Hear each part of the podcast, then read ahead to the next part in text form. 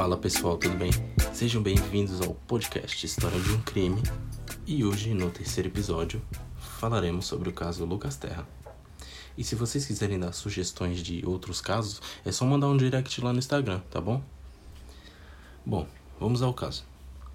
Esse caso ele ocorreu em 2001, na cidade de Salvador, na Bahia. Lucas Vargas Terra, ele era um menino de 14 anos de idade. Ele era muito educado. O seu pai dizia que ele tinha um coração muito puro e ele gostava de religião. E que futuramente ele queria ser mais do que um membro da igreja, talvez ser pastor ou algo além disso. A mãe dele dizia que na época ele era muito focado. Ele andava de terno e gravata para cima e para baixo, sabe, querendo mostrar que era alguém da igreja.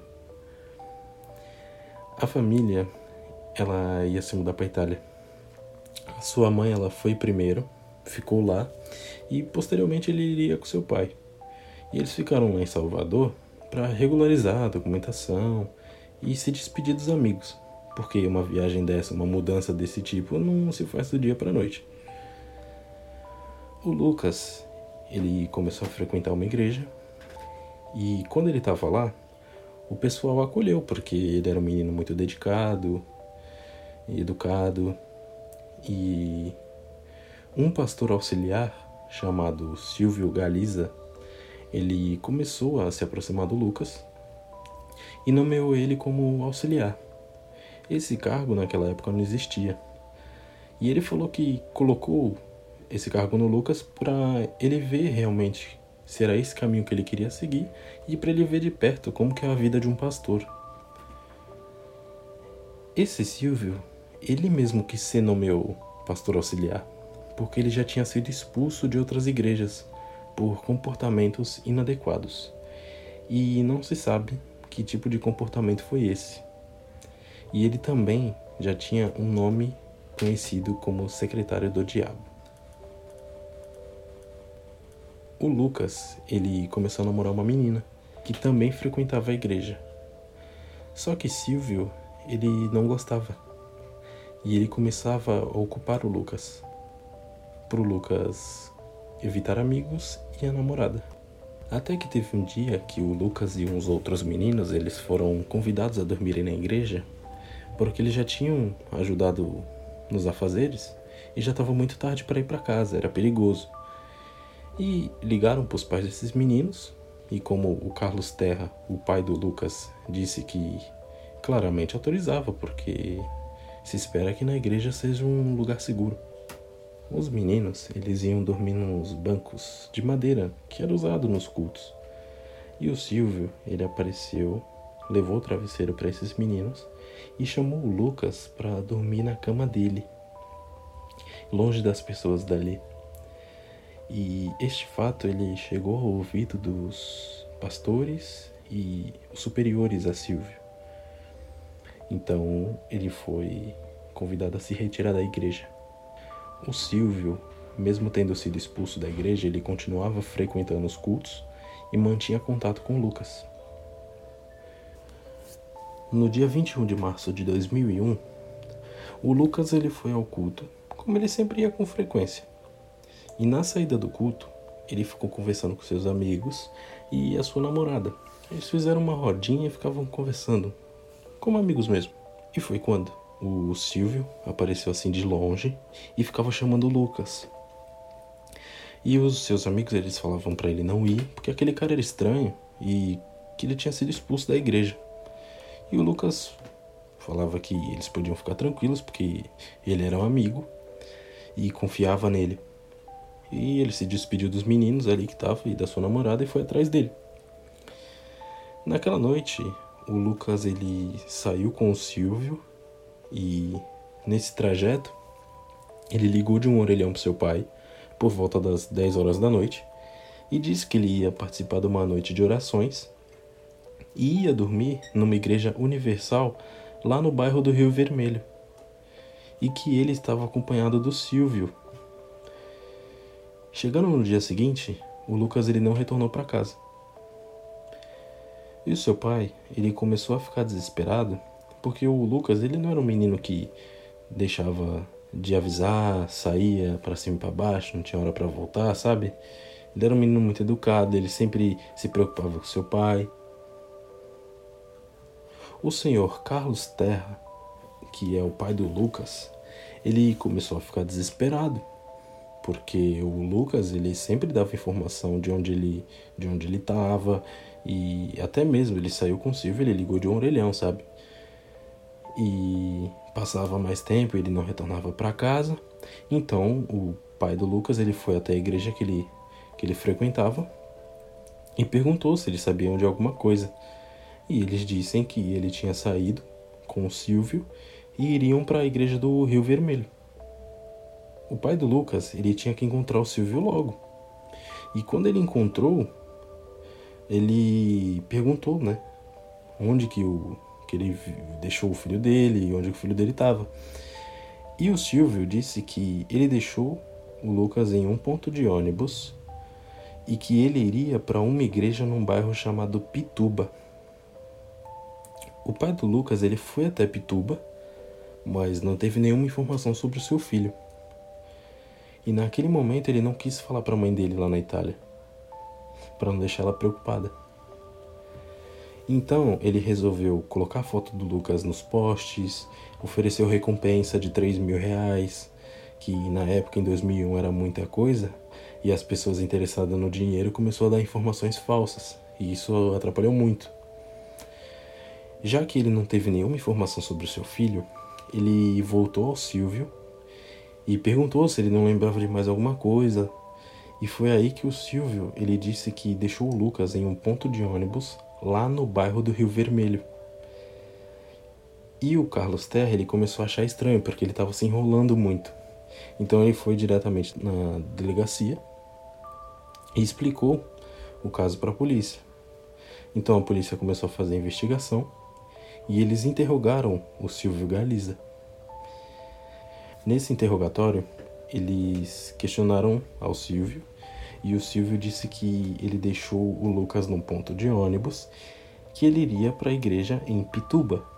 Ele disse a primeira versão que ele tinha contado ao pai do Lucas.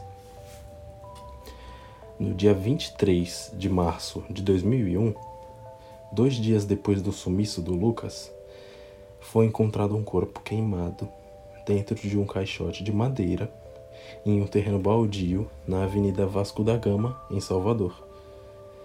E aquela pessoa não tinha como saber se realmente era o Lucas, porque o estado estava completamente irreconhecível. Só que quando chegou no IML, o corpo ele foi apontado que seria do Lucas, devido à mecha de cabelo que tinha e partes do, da roupa que não tinha sido queimadas. O pai do Lucas ele não quis ir no ML ver o corpo. O tio dele foi no lugar dele. E quando ele chegou lá, ele afirmou de cara que não era o Lucas. Na autópsia, foi concluído que a vítima ela foi asfixiada e foi queimada viva. E aquele corpo era do Lucas, porque fizeram DNA com os fios de cabelo que tinha. E no caixote também tinha pedaços de cortina da igreja lá do Rio Vermelho. E foi usada para asfixiá-lo. E tinha pedaços desse tecido da, da cortina na boca dele também. E em outubro de 2001, o pastor auxiliar Silvio Galiza, ele foi denunciado pelo assassinato do Lucas mas nenhum pedido de, de prisão preventiva foi feito na época. O senhor Carlos Terra, ele inconformado porque o Silvio não foi preso, ele ficou na porta lá do Ministério Público com cartazes e ele falou que não ia sair dali enquanto o culpado pela morte do seu filho não fosse preso. Então o Ministério Público ele fez o pedido da prisão preventiva e o Silvio foi preso.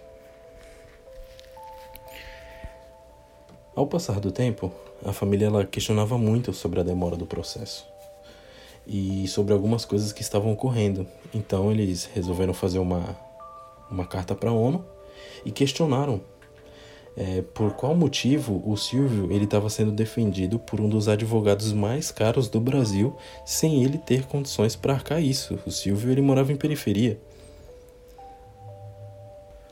Somente em 2004 ocorreu o júri do caso. E as testemunhas que prestaram depoimentos, elas disseram que foram ameaçadas e expulsas da igreja. E uma testemunha, ela disse: "Fui ameaçado e mesmo frequentando a igreja há 20 anos, disseram que era para eu calar a boca. O regime é militar. Eles dizem que a gente tem que falar tudo em nome do Senhor, até mentir.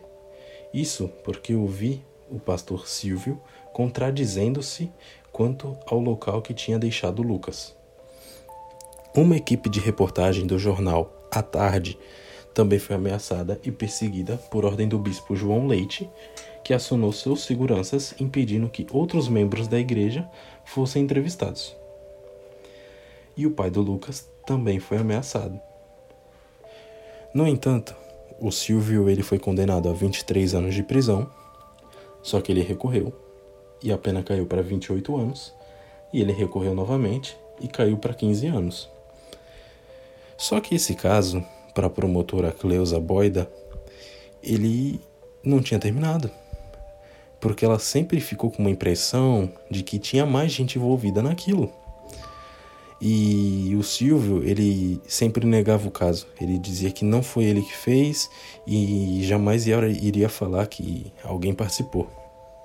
O outro promotor, Davi Galo, ele disse que o Silvio é o autor do crime e seria impossível ele ter feito aquilo sozinho e provavelmente o Lucas ele foi abusado sexualmente. Só que não dá para saber por causa do estado de que estava o corpo do menino. E por que, que era impossível ele ter feito isso sozinho?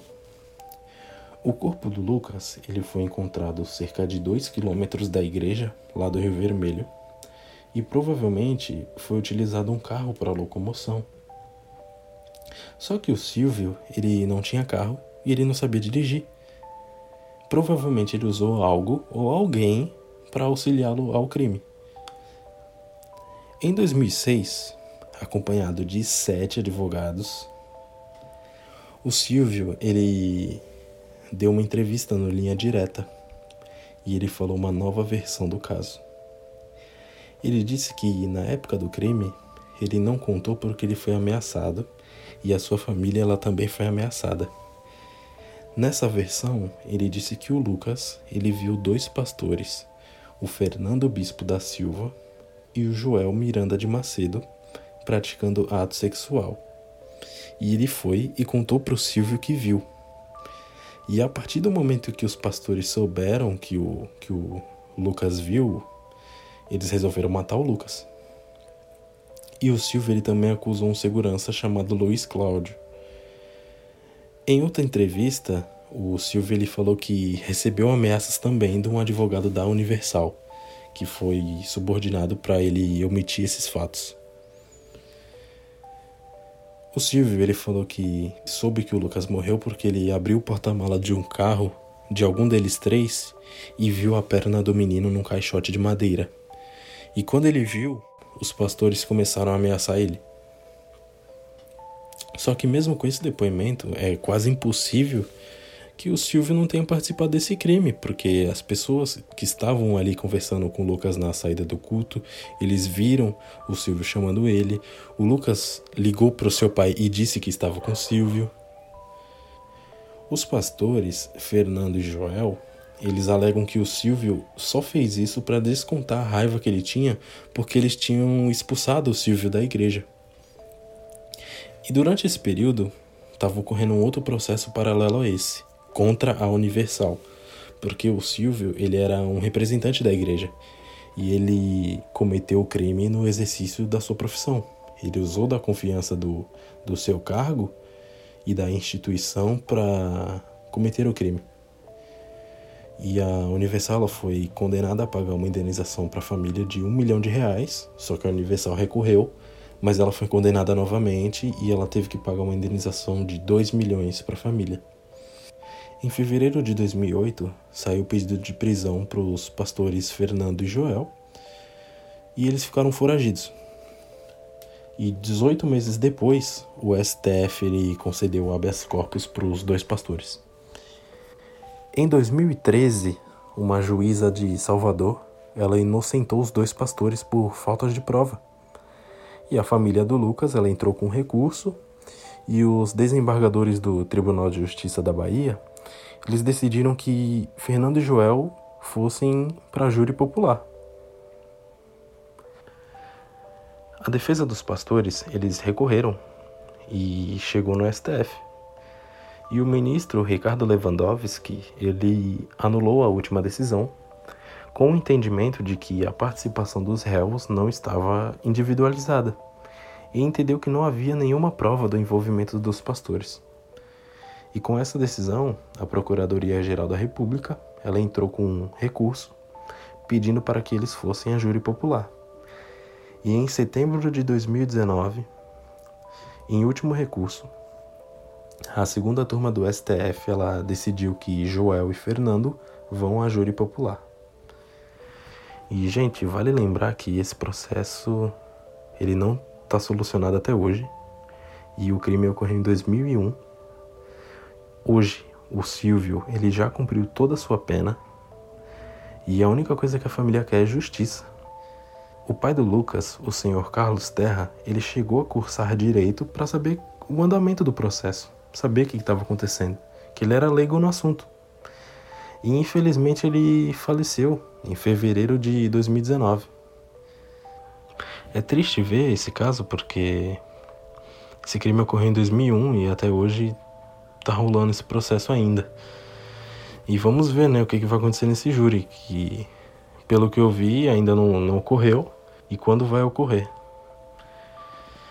Bom, pessoal, esse foi o terceiro episódio do podcast. Muito obrigado por ouvir e até o próximo episódio. Fui!